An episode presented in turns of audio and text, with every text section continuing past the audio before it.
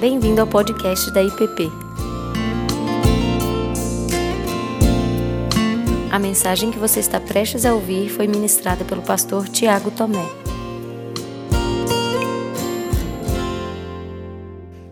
Bem, nós chegamos no nosso, nosso último encontro desse semestre e passamos esse longo tempo uh, olhando para as verdades que vêm do Evangelho, da salvação, é, para a cruz de Cristo, o que significa seguir Jesus. E nós terminamos hoje com, para mim, uma das, uma das declarações mais escandalosas da cruz. Né? E aí, ao longo da nossa conversa aqui, acho que alguns vão entender. É, acho que há uns três, três anos atrás, eu já passei por esse texto num domingo à noite aqui na igreja, do Evangelho de Lucas, mas eu retorno a ele porque eu creio que ele nos ajuda a compreender bem o, o que é o Evangelho. Né? Parece uma pergunta simples assim, é o que é o Evangelho, né? Fala assim, ah, pastor, não está sabendo até agora, para de ser pastor, né? Vai embora, larga esse trem. E, mas andando por aí, é, tem muita confusão sobre o que é o Evangelho. Né? As pessoas estão confusas. E junto com essa pergunta sobre o que é o Evangelho, vem uma outra, assim, uma outra confusão, né? É assim, se eu não sei o que é o Evangelho, eu não sei do que eu fui salvo, eu não sei para que eu preciso de um Salvador, é, se eu sou bem instruído, informado, eu tenho a boa formação acadêmica, eu não roubei, não matei, não adulterei, não fiz nada disso, então assim, estou salvo, né? Que bom, põe Jesus aqui do meu lado, a gente caminha junto. Então por que, que eu preciso daquele negócio da cruz e esse negócio todo, né?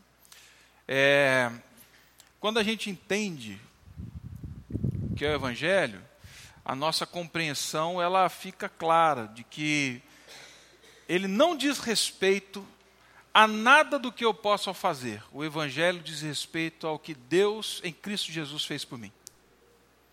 Evangelho não significa aquilo que eu posso fazer para Deus, mas o Evangelho é aquilo que Cristo Jesus fez por mim na cruz.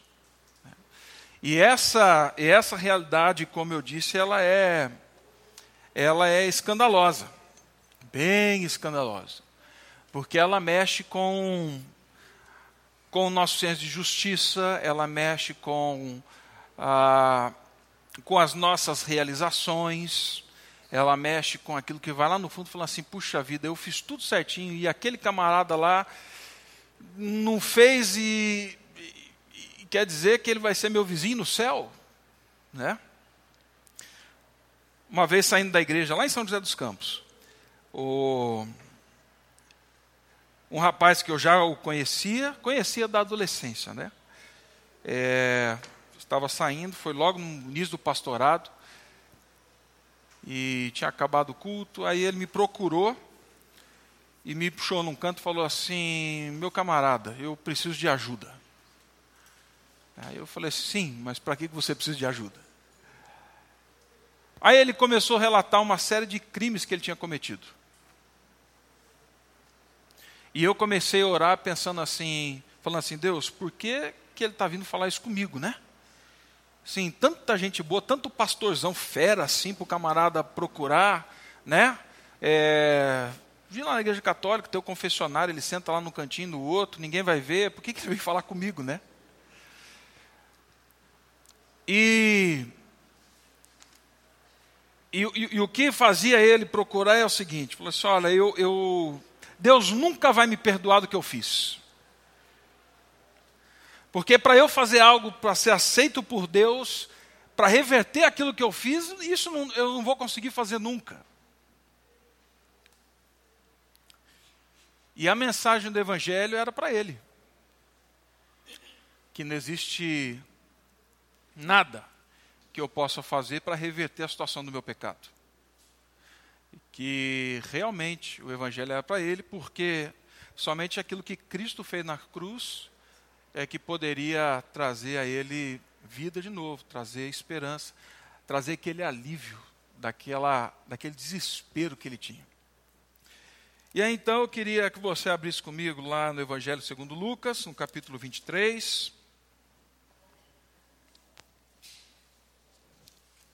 Lucas capítulo 23. A partir do verso 33.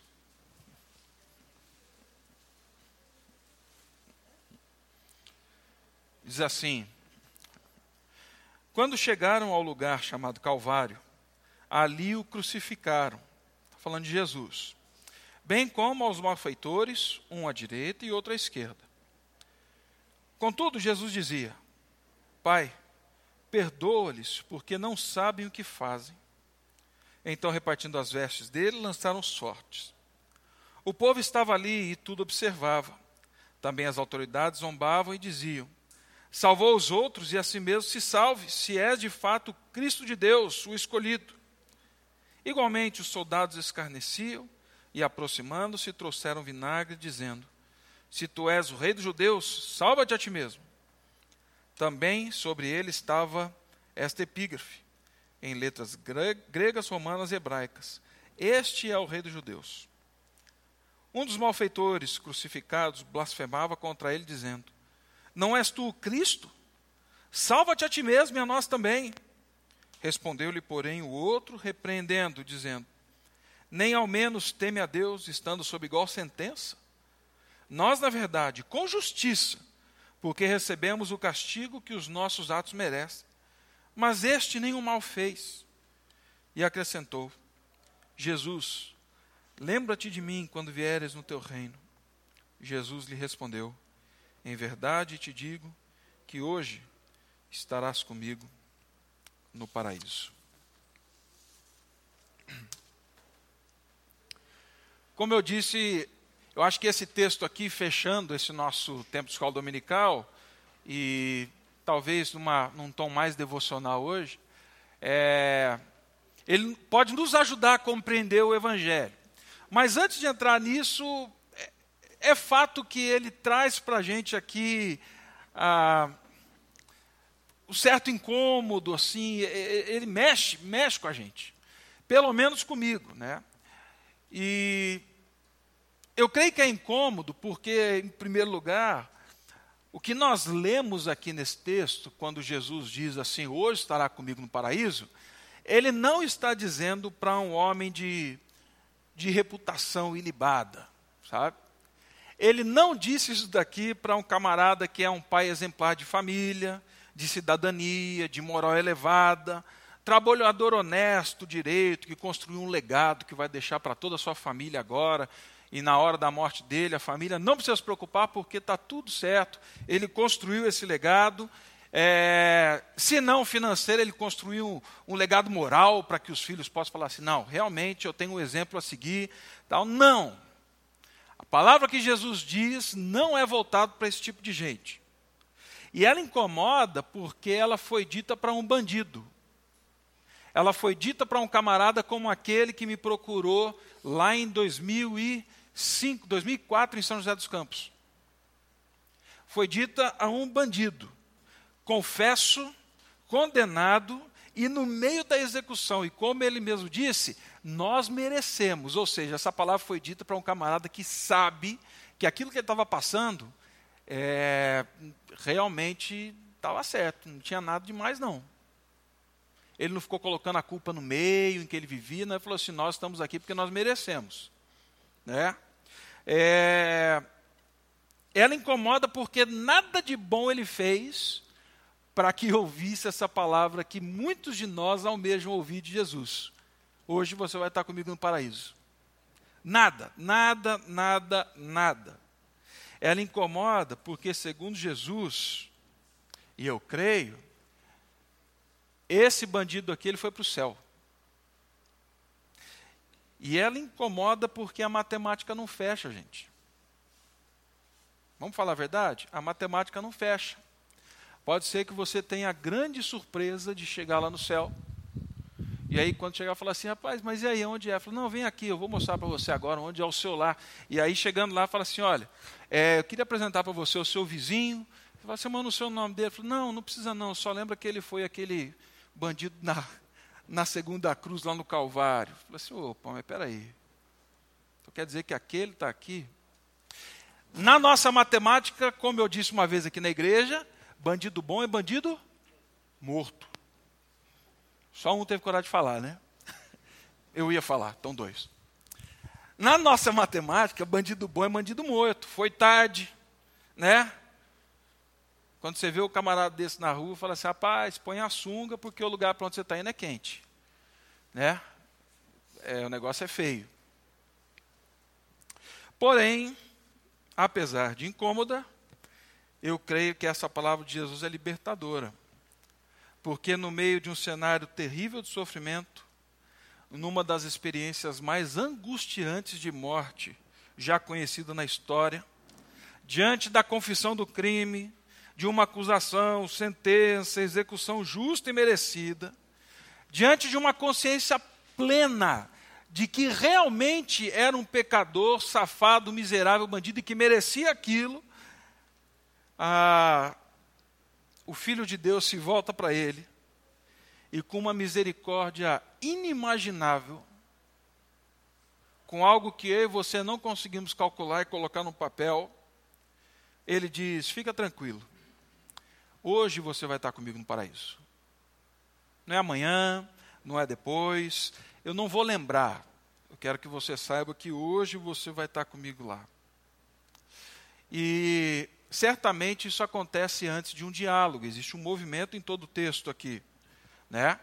E algo que me chama a atenção é que em toda a Bíblia nós sabemos que essa declaração de hoje estarás comigo no paraíso não vem somente do perdão de uma ação. Isso vem da, da, da remissão dos pecados, isso vem do perdão do pecado, da natureza pecaminosa. Isso aconteceu. Isso aconteceu de forma que eu e você não conseguimos entender um momento, um instante, talvez, mas para que ele fosse, estivesse no paraíso, a sua natureza pecaminosa tinha que ter sido transformada. Isso aconteceu. E aí um grande consolo há nesse negócio todo. Falando assim, hoje, hoje você vai estar comigo ah, no paraíso.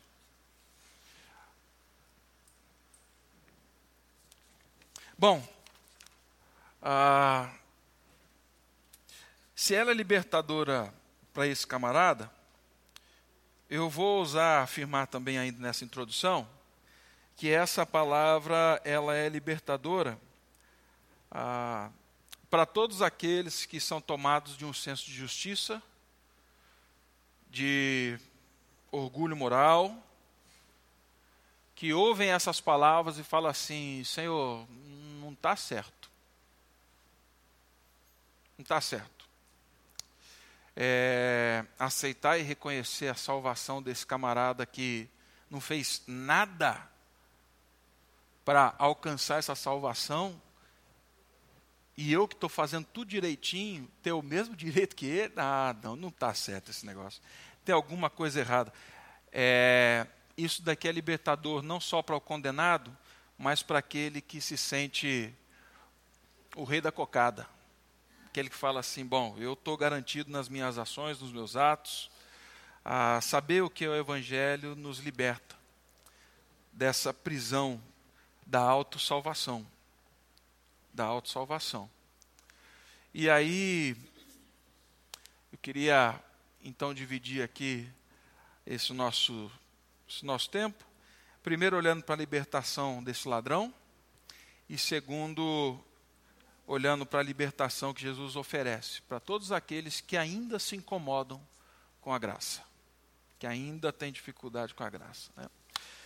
Bom, se você olhar aí no texto que a gente leu, para quem chegou um pouquinho atrasado, Lucas 23, verso 33, Jesus já tinha sido condenado, vocês sabem que a condenação foi injusta, ah, ele está no momento final da vida dele, ele já havia sido crucificado, mas naquele dia então não era só ele. tinham mais dois crucificados, um à direita e outro à esquerda. A Bíblia não fala do nome deles. A, a Bíblia não fala do, do nome deles, mas ah, certo que estavam ali. E com exceção de Jesus, nenhum desses caras aqui tinha feito algo bom. Pelo contrário, a crucificação era destinada para inimigos do Estado ou para aqueles que cometiam os crimes assim absurdos, né? No caso de Jesus, quando ele fala que ele é o filho de Deus, sendo o próprio Deus, muita gente questiona, fala assim, ah, os fariseus eram isso, era assado. Fala assim, não. Ah, até faz sentido para o camarada se ofender com aquilo. Porque quando eu assumo que existe um Deus no céu e eu estou diante de um outro Deus aqui, que é o mesmo, eu estou falando que ele é, eles são duas pessoas e, eu só adoro um Deus. Isso é blasfêmia. Nós só adoramos a um Deus, nós não somos politeístas, nós, nós somos monoteístas, nós cremos em um Deus só. E isso não existe. Não pode acontecer. Então, esse crime acontece, eles são crucificados, e a cruz servia de um de uma a cruz era algo meio assim como um outdoor ou como um aviso, ou como uma manchete para todo o povo. Hoje, quando a gente fala em pena de morte, é, Estados Americanos que você tem, em alguns outros países, em alguns outros, né? A, a morte ela é suavizada, então a pessoa entra num estado onde está tudo certinho, em silêncio, ela é sedada até aquela morte. Mas aqui não era assim não. Roma fazia do, do da crucificação o jornal da tarde, das seis horas, do Datena. Né? Se você não assiste Datena, você vai lembrar do outro lá atrás, né? que era o Aqui e Agora, né? com o Gil Gomes, eu acho que era isso mesmo. É, é sangue puro. Tem que assustar. A gente tem que botar medo. Tinha sim terror, tinha assombro, tinha escárnio, é para que todos vissem aquilo e ficassem apavorados. Por isso é que crucifica do jeito que crucifica. Eu não vou ler agora, mas eu tenho aqui ah, um relato de um médico francês falando sobre o que foi a dor física da morte de Jesus.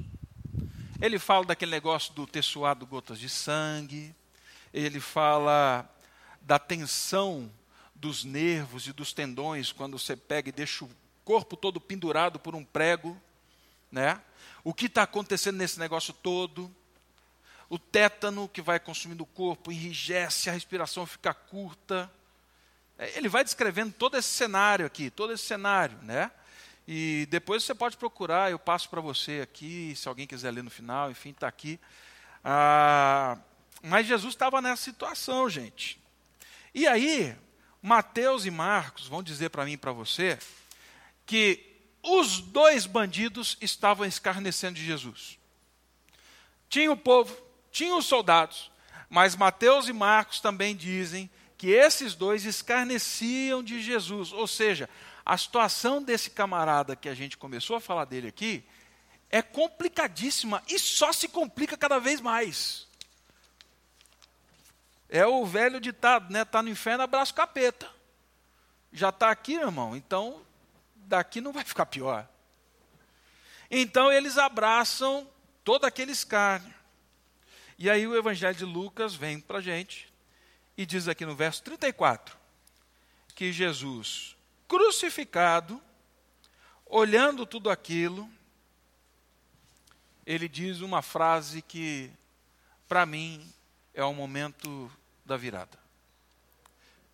Quando Jesus diz assim: Pai, perdoa-lhes porque não sabem o que fazem. Um pedido ao Pai para que ele perdoasse aqueles que estavam colocando sobre ele aquela dor inimaginável.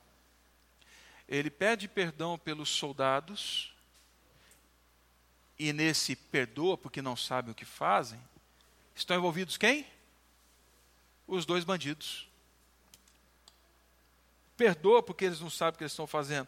No meio daquele negócio todo, existe uma voz serena, majestosa, de graça, a manifestação de um amor livre, de uma compaixão sem igual.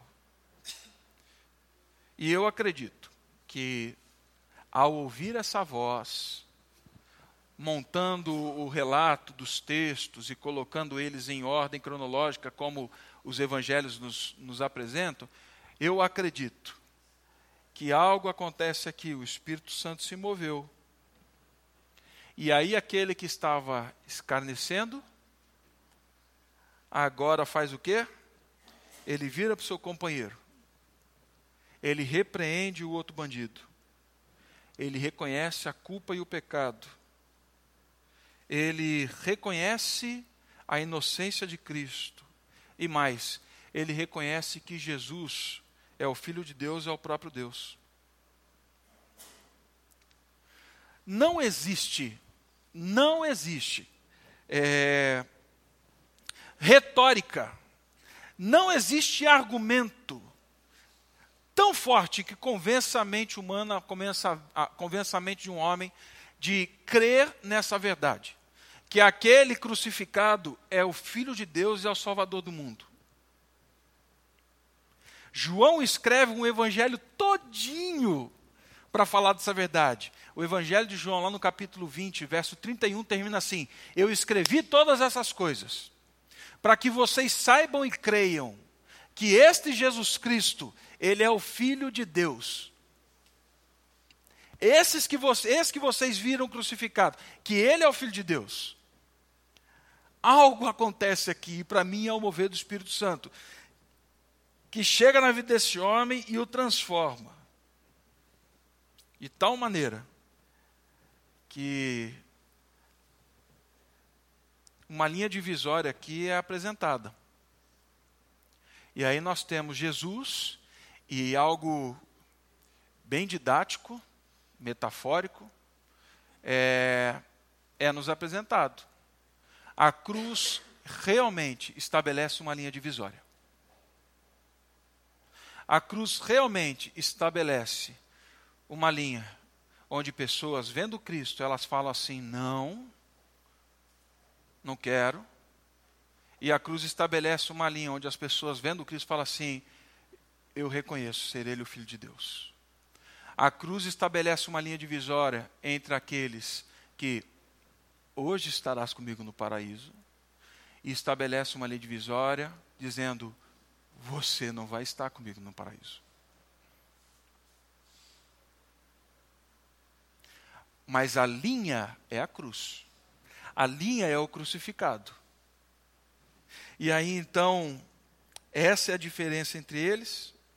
E aí, enquanto o outro bandido zombrava, escarnecia, dizendo assim: Você não é o Jesus? Você não é o Cristo? Você não é o Messias? Então faz assim, desce daí, mano. E na hora que você descer, desce a gente também. Porque eu quero continuar a minha vida louca. Eu quero continuar fazendo tudo que eu fazia.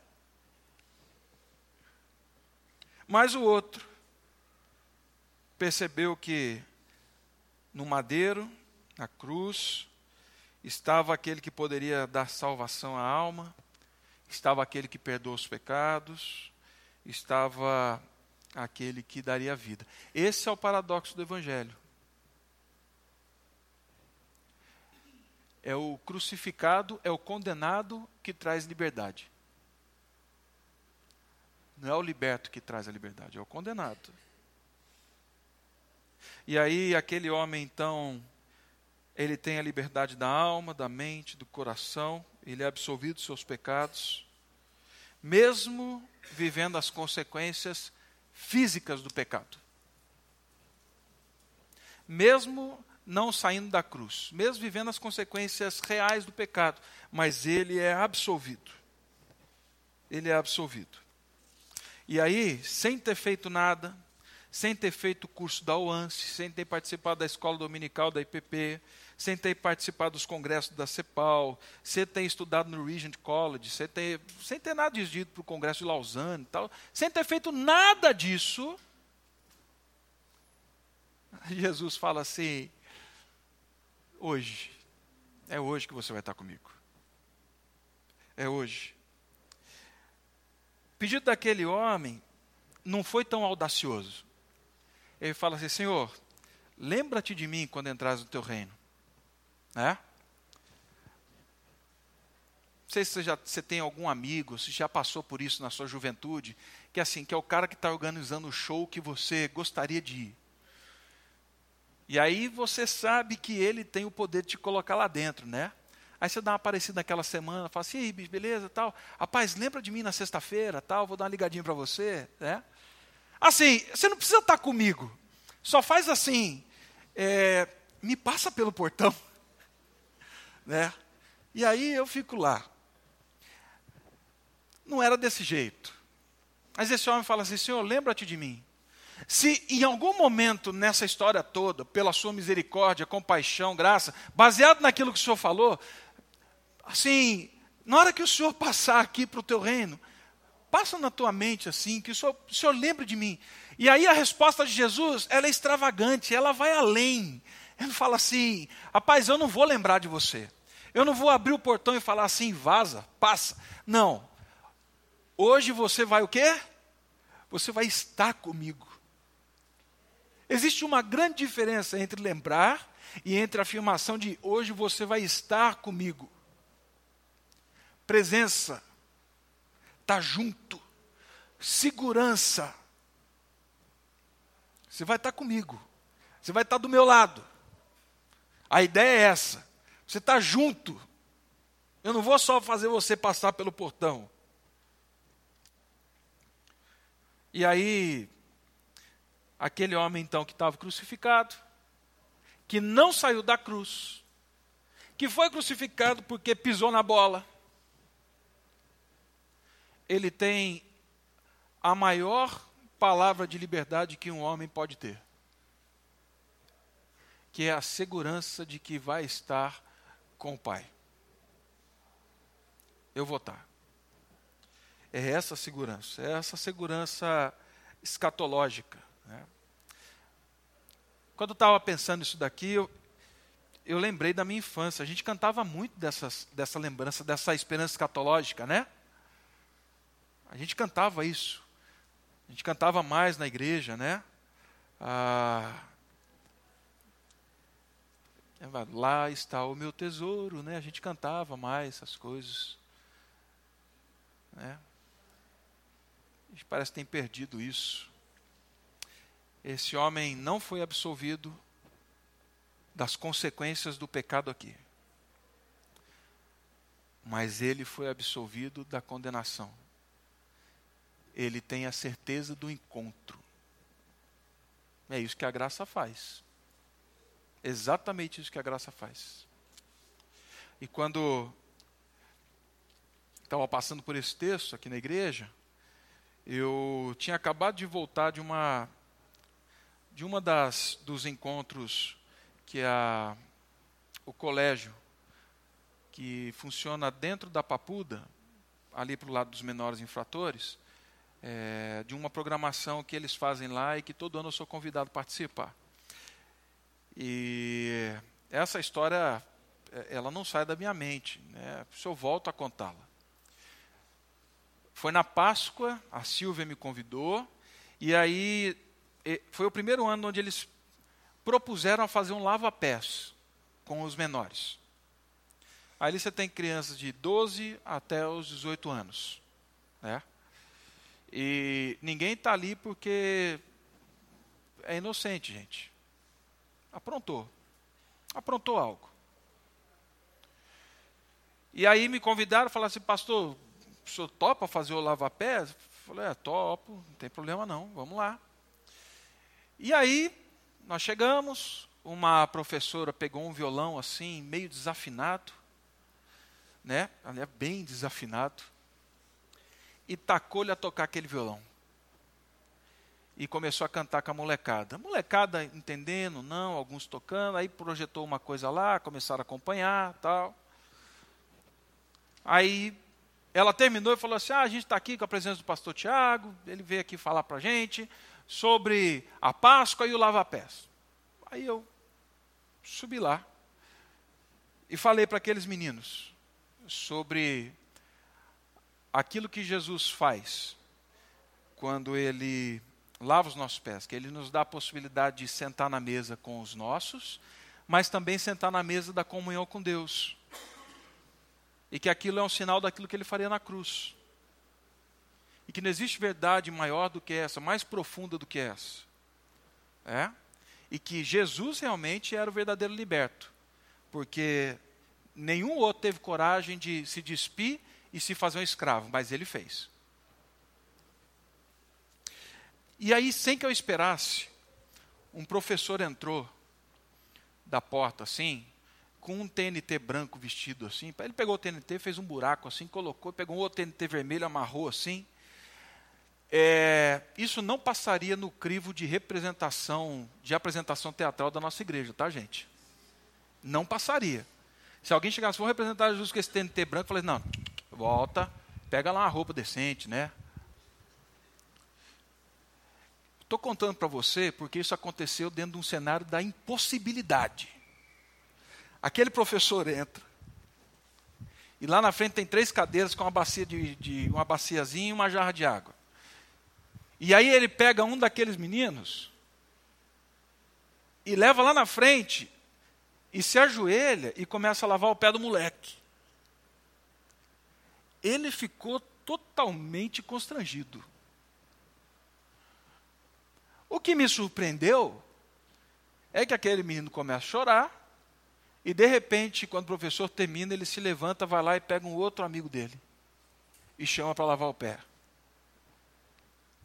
A gente vai culto de lavar pés aqui na igreja, a gente deixa o povo fazer assim à vontade para lavar um pé do outro tal. Ah, vem três, quatro, cinco, seis, máximo oito tal. É, eu vi 212 crianças lavarem os pés umas das outras. Depois disso, alguns deles ficavam quietinhos, sentados, outros chorando. Antônio Carlos, acho que foi comigo ano passado. Não, não foi esse ano né? Foi comigo lá. E, e, e, esse, e isso crescendo dentro daquela unidade. Aí no final, quando estava indo embora, acabou, acabou, beleza, vai todo mundo voltar para o, o dormitório, para a gente não chamar de cela. Né? E aí está todo mundo lá, roupinha branca, chinelinho branco, mão para trás. Aí um menino saiu da fila, veio em mim e falou assim: senhor, o senhor pode orar comigo? Eu falei assim, senhor, posso orar. Aí o que está acontecendo? Aí ele falou assim, eu estou em grande guerra. Eu falei, meu camarada, você tem 12 anos. A gente pode achar exagero, mas ele sabia o que era esse grande guerra. E depois convivendo ali, eu fui entender o que é grande guerra. Falou, você ora por mim? Falei, eu oro, lógico que eu oro. E aí ele ficou parado do meu lado, orando ali. E aí, presbiterianinho, né, gente? Não sei orar pentecostal, não é nada disso. Baixei a cabeça, bem pertinho do ouvido, fui orando ali com ele.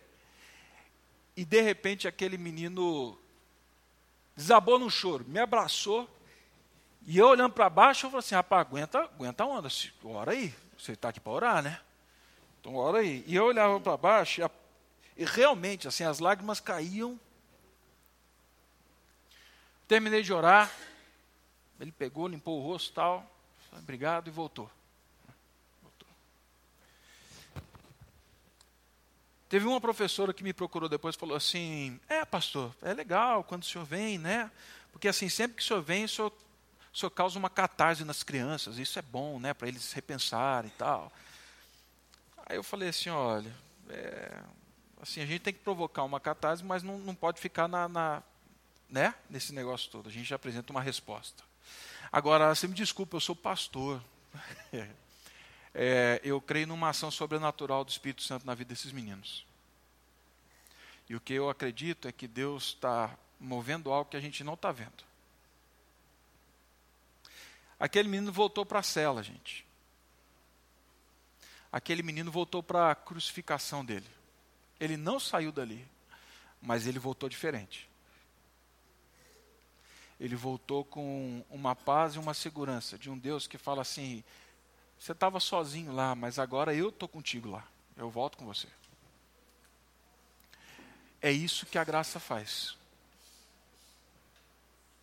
A graça tem a ver com o que Deus faz e não com aquilo que eu posso fazer por Ele. Aí, em segundo, ah, como eu disse, essa palavra de Jesus ela nos liberta de nós mesmos, né? Ela não é libertadora só para aquele menino, só para esse bandido, mas ela é libertadora para todos nós que somos tomados de senso de justiça própria, de orgulho moral, que ouvem isso daqui e que se recusam e rejeitam aquilo que Deus faz na vida de uma pessoa como essa. E mais, que fala assim, Senhor, é, não, não dá, não está certo. Está certo esse negócio não. Como eu falei, pode correr o risco de você ser vizinho dele lá no céu. E eu creio então que essa frase coloca a gente de frente, como no espelho, com a nossa autojustificação e depois com a nossa percepção de pecado. Né? Começar, começar trás para frente do pecado. Quando eu era adolescente, eu li esse texto e eu pensava assim: então quer dizer que o camarada aprontou, aprontou, aprontou, aprontou, aprontou, aproveitou, aproveitou, aproveitou, aproveitou, fez o que fez, curtiu tudo, bebeu todas, fumou todas, pegou todo mundo. Aí no final ele terminou falou assim: Pô, senhor, agora tem misericórdia de mim. E ele foi para o céu. Gente, esse conflito os nossos adolescentes estão vivendo o tempo todo. Pô, senhor, então quer dizer que fulaninho lá está com fulano, fulano, fulano, pegou, ficou, ficou, transou, transou, transou, aprontou, aprontou, aprontou, fumou tudo, bebeu tudo, e agora ele chega, pede perdão e vai para o céu? Ah, mas não, não, não é assim não, não é fácil assim não. É, o que para mim é que esse texto nos faz entender o, o pecado é porque nós achamos injusto alguém que curtiu, aproveitou e no final vai para o céu. Mas olha o tipo de pensamento que nós temos sobre o pecado e sobre o mal. Curtiu, aproveitou, se esbaldou, ele dá na gente desejo, ele causa na gente inveja. O que para a gente é aproveitou, curtiu, fez o que fez, Está felizão? Jesus considera como morte. Considera como ações do pecado. Jesus considera tudo isso como algo que leva para a morte. Ele não estava vivendo vida abundante. Assim como as pessoas que são pecadoras não vivem vida abundante. O salmista fala muito disso, Jó fala. Senhor, eu vejo o ímpio prosperar, eu vejo fulano, fulano, fulano acontecendo isso, isso. E o Senhor não vai fazer nada? Até que eu atentei. Não no sentido de justiça de que o Senhor vai punir, não, mas o fim deles é a morte. Nós não podemos considerar o pecado como benefício. Jesus não considera. Por isso que Jesus olha com misericórdia para aquele homem. Nós não podemos caminhar nessa percepção errada do pecado. Jesus não vê naquele homem um manipulador. Jesus não vê naquele homem alguém que curtiu e aproveitou e teve tudo que queria e agora estava morrendo. Não. Ele viu alguém morto nos delitos e pecados, que foi movido pelo Espírito e que num pedido numa ação de quebrantamento, teve a realidade da vida descoberta diante dos seus olhos, falou assim: Venha, meu filho, que bom, que bom, venha. Então, meu irmão, sim, fica para mim, né? Vamos parar de ter inveja do pecado. Não vale a pena. Jesus considerava isso como algo para condenação, para morte. Mas a frase também coloca a gente frente a frente com a nossa autojustificação, como eu disse. Né? É, certo que eu não estou aqui falando ah, em nenhum momento contra a santificação, contra a vida em Cristo, contra esse caminhar vivendo em Cristo, tá? Porque a graça não é barata, não. Custou o sangue de Jesus. Para a gente é de graça, mas para ele custou o sangue. É. Então não é para a gente viver laiar do jeito que a gente quer, né?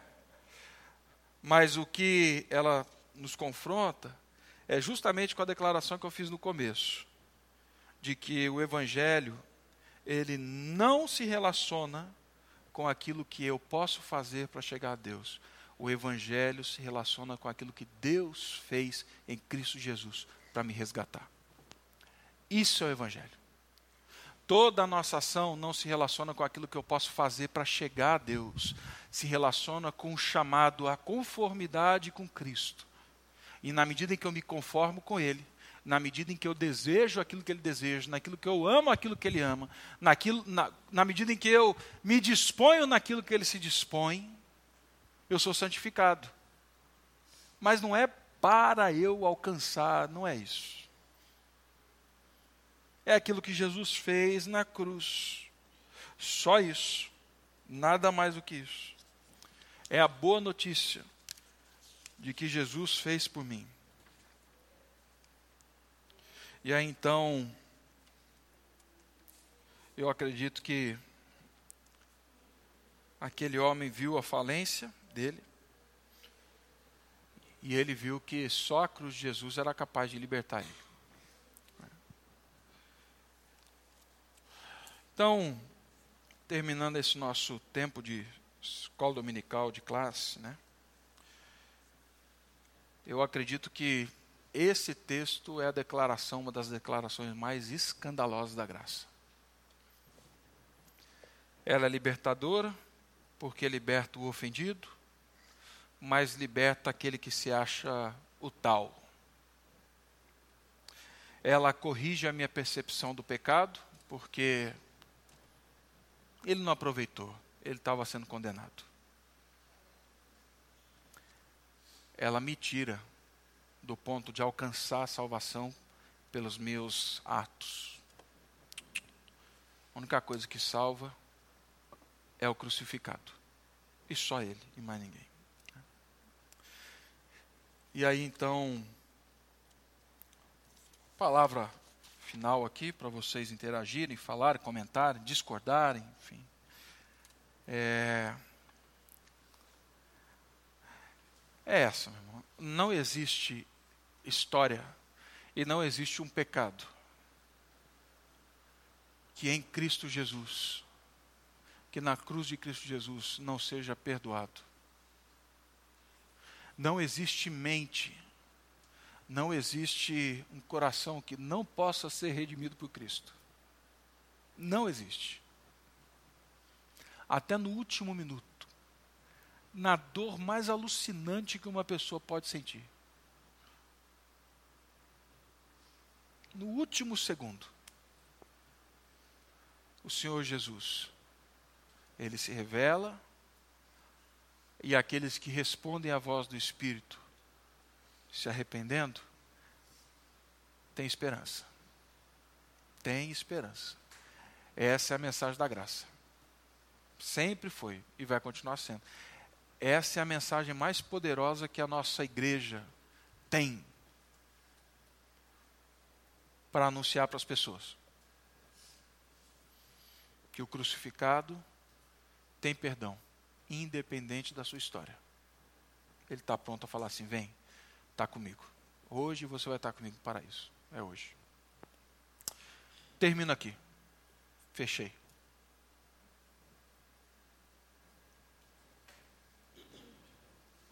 Fiquem à vontade, por favor, para comentar, questionar. Hoje eu falei também que ia ser algo mais devocional, enfim, mas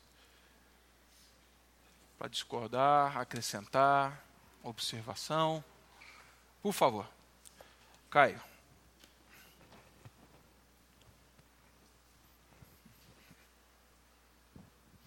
Alô.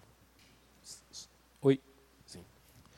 É, Tiago, esse, é um dos textos que assim mais me é, me comovem, né? Esse início do texto, quando Jesus levantado olha para o contexto inteiro e, e fala sobre Pai, perdoa-lhes porque não sabem o que fazem. É, para mim, isso tem um, um, um, forte simbolismo na ideia da cruz, no sentido de que a cruz é, é, é esse momento na história, vamos chamar assim, né? mas é um momento na eternidade também, em que Deus deixa claro que a ação é dele. Né? Ele está sendo ele está sendo torturado pelo desejo humano pelo mal, né? por essa essa necessidade do homem de criar a violência e de se impor pela violência. E Deus diz assim, mais ou menos: então tá, vocês podem ir até o limite de vocês. Vocês podem fazer tudo no limite de vocês e vocês não vão me demover da ideia de salvá-los, de redimi-los. E aí ele abre uma porta. E é interessante, assim, no, no, direito a gente chama de preliminar, né? Ele abre uma porta prévia. Ele diz: está aqui, o perdão está dado. Se você vai aceitar esse perdão ou não, é com você. Mas o perdão, pai, perdoa-lhes porque não sabe o que fazem. Ninguém ali está se arrependendo naquele momento, né? ninguém está contrito, ninguém está com a atitude que o, que o ladrão vai ter depois, mas há uma predisposição de Deus para dizer assim: se vocês quiserem, se vocês quiserem mudar o diapasão dessa história, eu estou pronto. Então Jesus faz aquilo que eu chamaria de a antiviolência, né? Ele diz: Eu recebo tudo isso e eu volto para vocês de braços abertos. É, essa, para mim, é uma história interessante, e eu vou fechar rapidamente o meu, meu raciocínio com isso que você terminou de dizer sobre mudar a perspectiva da minha visão de quem eu sou, da autojustificação que eu tenho. Entendeu? É, infelizmente, você estava falando e eu estava pensando aqui. É, a gente acha que não é justo, porque muitas vezes nós somos ensinados a ganhar essa salvação pela nossa forma de ser. Sendo bonzinho, cumprindo todas as ordens. A gente é ensinado assim. Né? Durante muito, é, é, muito tempo há um esforço para dizer assim: você precisa merecer, você precisa merecer. Se você, não, se você não fizer as coisas certas, você não vai merecer. E isso cria um paradoxo, porque eu vou vivendo assim, mas a salvação de Jesus não depende disso, ou essa graça né, não depende disso. Então, é, para mim, a cruz, ela, como tudo em Cristo encarna, né, ela encarna uma disposição de Deus. É claro que lá no, na ponta eu vou precisar do arrependimento e do reconhecimento, mas o, um Deus que se entrega previamente me fala que não é bem o caminho dos meus atos e das minhas ações que vai me garantir a comunhão com esse Deus. Mas é uma percepção de que é, Jesus está me chamando para compreender tudo o que ele abriu mão, né, inclusive no sentido de justiça, pelo amor. Para dizer assim: eu pago um preço para você poder ser diferente. E aí, por exemplo, aquele menino que você citou, né, ele volta para a cela é, com a percepção de que não tem o que fazer, mas não precisa fazer, porque Deus me amou. E, então, isso para mim é muito profundo, assim, mas só queria colocar assim: a gente precisa ter cuidado, porque às vezes nós incentivamos esse tipo de pensamento, no sentido de que é o que a gente faz. Entendeu? E, e dentro da comunidade religiosa, isso é muito forte. E a gente sempre tem que ter cuidado para deixar claro o seguinte: não é o que a gente faz, não é o que a gente faz. A gente responde a algo que já foi feito. E não a gente compra algo para nos libertar de alguma coisa. É mais ou menos isso. Se ficou confuso, me desculpe. Mas é muita coisa para pouco tempo. Eu, eu, eu gosto bastante de, de alguns, alguns autores é, que estão saíram desse eixo da América e foram para esse eixo mais europeu. Alguns teólogos tal. Eles trabalham com uma, com uma facilidade muito grande com com essas essas pontas assim que às vezes a gente a gente deixa de um lado assim ou é um ou é outro né É, e é fato, assim, não depende de nós, ponto. Mas nós somos convocados a uma vida, ponto. E isso não, isso não tira o, o, o isso não, não, não tira o mérito de um de uma coisa ou de outra, né? É, e eu acho que isso é importante até mesmo para que isso aconteça, para essa compreensão do que, como é que a gente leva a vida a partir da graça, né? É, que não é tão dicotômica assim como às vezes a gente gostaria que fosse, né? Ou como a gente tem, assim a gente latino gosta desse negócio, né? 880, preto no branco, tal, e a coisa não é bem assim. Então, um livrinho que ajuda a entender um pouquinho mais esse pensamento. Ele não vai falar desse assunto, mas esse pensamento é chamado Teologia Sinfônica, tá? do Poitras. Ele fala, ele vai compor a, a ideia da teologia, né? e ele vai falar também da, da perspectiva de Deus, porque a gente trabalha muito com esse negócio de Deus, Deus mal, Deus bom, Deus gracioso, Deus do Antigo Testamento, Deus do Novo Testamento tal. Aí ele fala assim, olha uma peça, né? olha uma, uma composição. E ele cita uma das obras que eu não lembro de quem é, mas que aquela pessoa ela fica sentada naquela peça toda, esperando o momento dela entrar. E é um órgão de tubo, onde ele vai apertar apenas uma tecla durante, eu acho que 13 segundos, em toda a obra. Ele acompanha tudo. Se você apertar aquela tecla sozinha, no ambiente, vai ser horrível.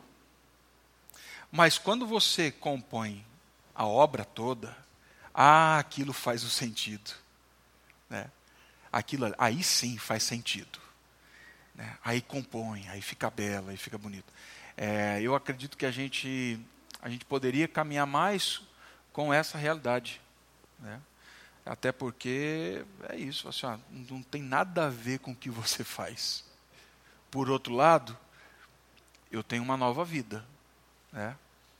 Mas eu nem entrei isso aqui hoje e deixei fiz questão de deixar de fora realmente, porque o nosso ponto é esse.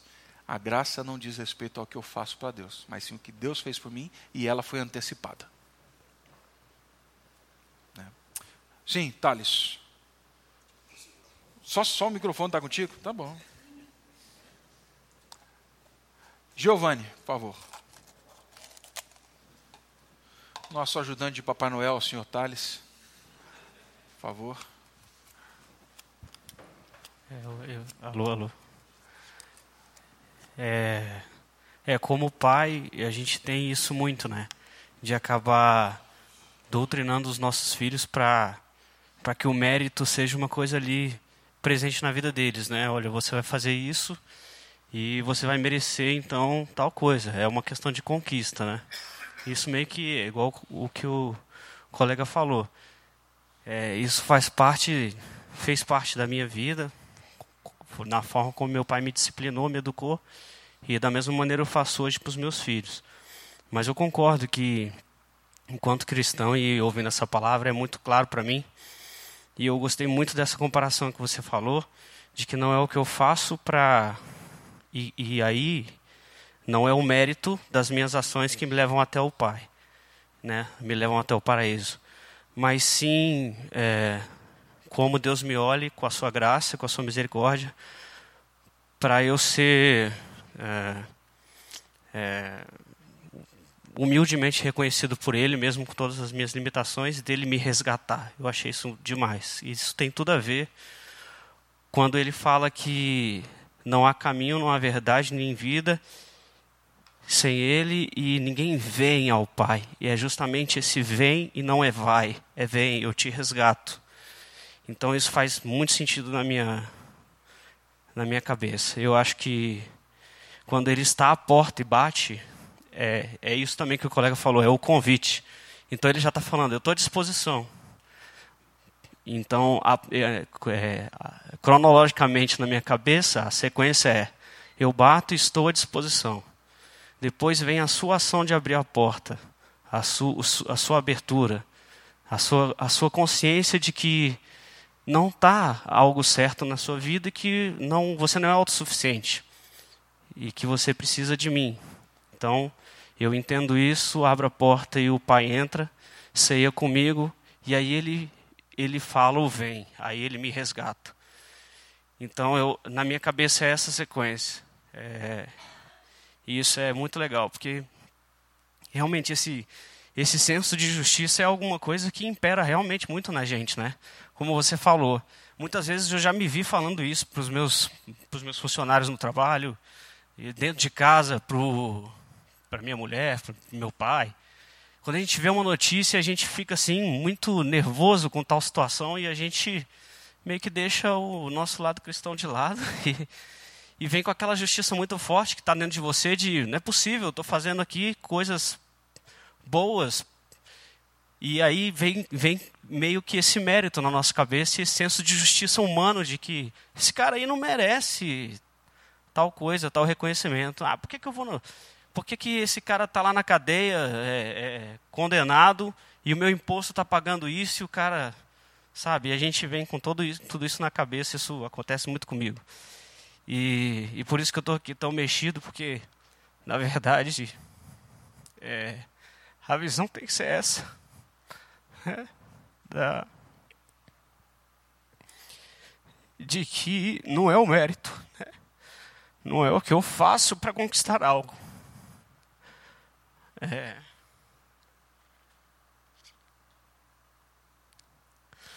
é, mas o clamor todo dia pela misericórdia do Pai, para que Ele não olhe para as minhas falhas. Eu estava. Eu estava falando no trabalho um dia para os meus colegas que. É, e, e esse, esse, eu acho que esse é o desafio mais difícil da vida. É, porque eu não quero, eu quero, eu não quero entender que há um mérito das minhas ações para conquistar o, o lugar perfeito, né? Mas eu quero entender para minha vida de que o certo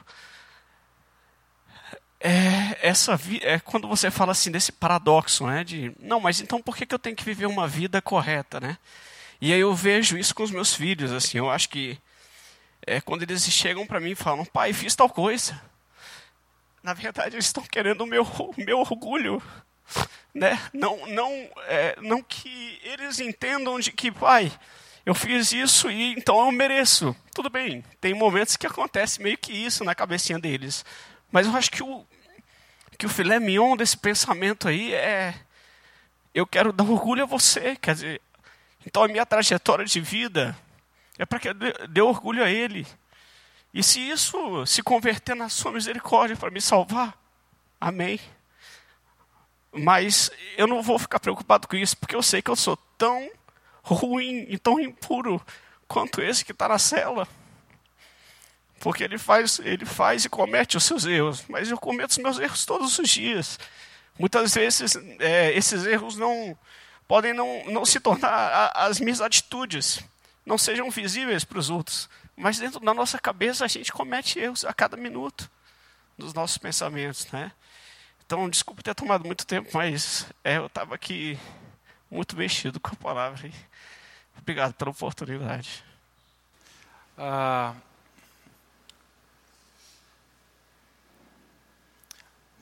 eu acredito que muito da nossa estagnação missionária vem da má compreensão da graça.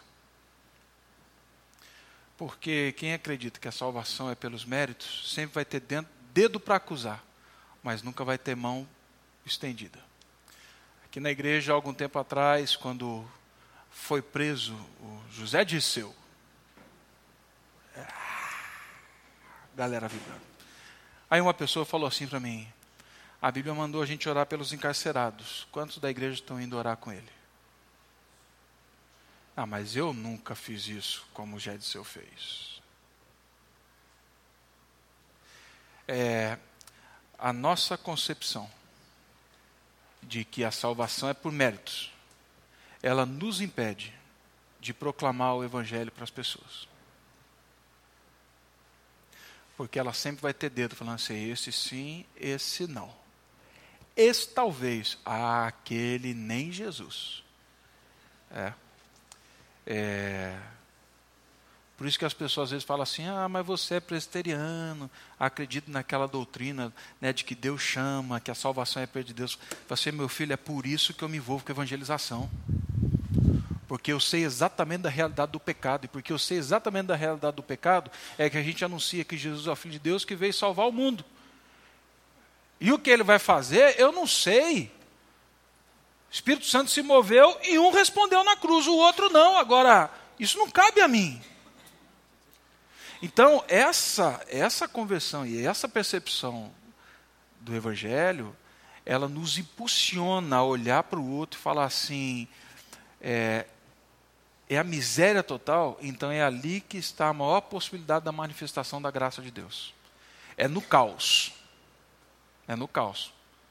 É no caos. Porque, senão, você nunca vai olhar para o teu chefe que tem mais dinheiro que você que mora numa casa melhor que a sua, que tem mais formação que você, que está num cargo melhor, é, é mais bonito que você, enfim, é tudo. Assim, ah, ele não precisa do evangelho. Não precisa. Carlão, último, e daí a gente encerra. Fechou. Bem democrático o negócio. Tentar ser breve. É, é um, não é, não é uma, uma pergunta nem uma resposta, é só um desabafo do que eu vivo na minha vida profissional e, e como pai, como ser humano na sociedade. Eu sou militar, muitas vezes eu, um bom tempo da minha vida eu passei madrugadas, eu sou bombeiro militar, e eu vivia muito isso de eu ia atender um bandido, eu muitas vezes eu ele estava morrendo. Outros policiais vinham me interpelar, falavam: "Olha, deixa eu morrer, isso é bandido". Ou a gangue que tentou matar ele vinha falar: "Esse vai morrer, você não mexe". E assim, eu falava, o meu coração humano falava: "Morre, desgraça". Porque eu, você está fazendo mal a alguém.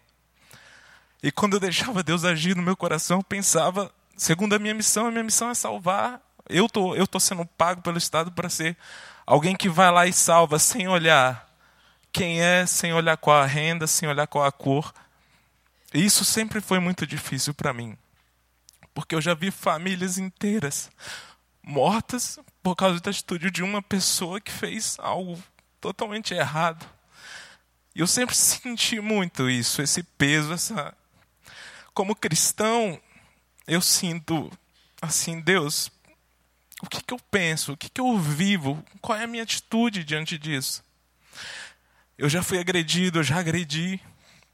E no momento em que eu agrido, eu me torno um bandido assim como eu achava que o outro era. E se ele perde alguma coisa com relação à salvação, eu também perco, porque eu também agi de forma errada. Então, assim, é mais um desabafo. Essa é difícil a gente olhar para para um bandido, né? Eu fiquei muito tocado a questão dos meninos lá no na Papuda. E, e eu muitas vezes eu sou dessa linha, bandido bom é bandido morto, porque eu penso, nossa, minha família pode sofrer, meus amigos podem sofrer por causa de alguém que teve essa atitude. E eu peço a Deus que toque meu coração realmente, para que eu tenha um pensamento cristão, um pensamento de Jesus, seja cada vez mais como Jesus, para para que a minha atitude seja melhor. Eu não digo que. Eu não sei quando eu alcançarei essa, essa atitude. Mas, assim, eu peço a Deus que o meu alvo seja sempre seguir melhorando. É, obrigado. Obrigado. E, e nesse, nesse tema, Carlão, eu acho que, de verdade, a gente vai caminhar o resto da vida de joelho. Tá? É, que, gente, é, emocionalmente falando, tá tranquilo, né? É, mas e quando um negócio desse acontece dentro de casa? Como é que eu olho com graça para um cara desse que faz isso? Não, a Carlão passou. Não, tá bom. Só vai. concluir. E, e houve vezes em que humanamente eu agi e fiz errado. E houve vezes em que eu estava mais suscetível ao Espírito Santo agir na minha vida. E eu, eu vi pastor desviado orando comigo dentro de um hospital, querendo voltar a atuar no Evangelho. E, e aí eu penso, como que eu tenho que agir? Como homem ou, somente profissional ou deixar sempre o Espírito Santo agir junto comigo? É, não foi uma pergunta, mas deixa o Espírito Santo sempre agir, que é o melhor. Sim. Aí não vai ter erro nenhum, irmão.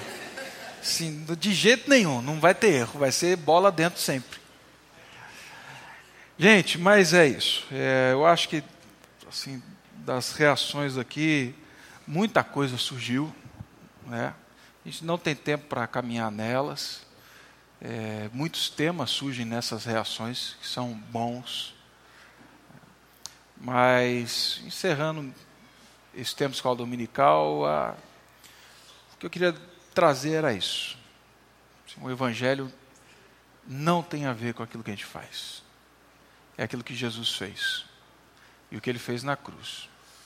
E ele fez de forma voluntária, e ele estende misericórdia, perdão, isso para qualquer um. Para qualquer um. E a gente ora para que o Espírito Santo se mova. Né? E que as pessoas que nos cercam tenham essa compreensão. Porque retórica nenhuma convence um camarada disso. Por isso que é obra do, do Espírito. Né? E pedindo para que as pessoas quando ouvirem, respondam: Senhor, tem misericórdia de mim. Eu sou pecador, mas lembra-te de mim. Vamos orar. Pai, eu te agradeço porque a tua palavra ela é, ela é muito rica. Ela é rica não só nos conduzindo para a verdade, para pensamentos, mas ela nos conduz para um, um jeito de viver, uma forma de ser, que expressa a natureza do teu filho Jesus. Pai Santo, eu peço que a graça do teu filho Jesus, essa graça que não foi barata, e essa graça que não é barata no convite, que ela seja presente em nós. Que ela seja presente em nós, na maneira como nós louvamos, na forma como adoramos, na gratidão com que nos rendemos a Ti. Que essa graça seja abundante, nos conduzindo a uma conformidade de vida com o Teu Filho Jesus. Que esse incômodo que às vezes mexe com a gente, que, que ele permaneça, Pai. Mas que ele seja guiado de tal forma que a cada dia a imagem do teu filho Jesus seja formada em nós. Que não haja a culpa predominando, que não haja desesperança sendo a perspectiva de vida, mas que seja o teu chamado, o teu convite, o teu perdão e a realidade de vida abundante que o Senhor tem para todos aqueles que se arrependem e que clamam a Ti. Porque nós sabemos que o Senhor não estará um dia conosco, de que o Senhor está conosco. E que a nossa vida seja vivida assim, de gente que está contigo, todo dia o tempo todo. No nome de Cristo Jesus. Amém. Amém.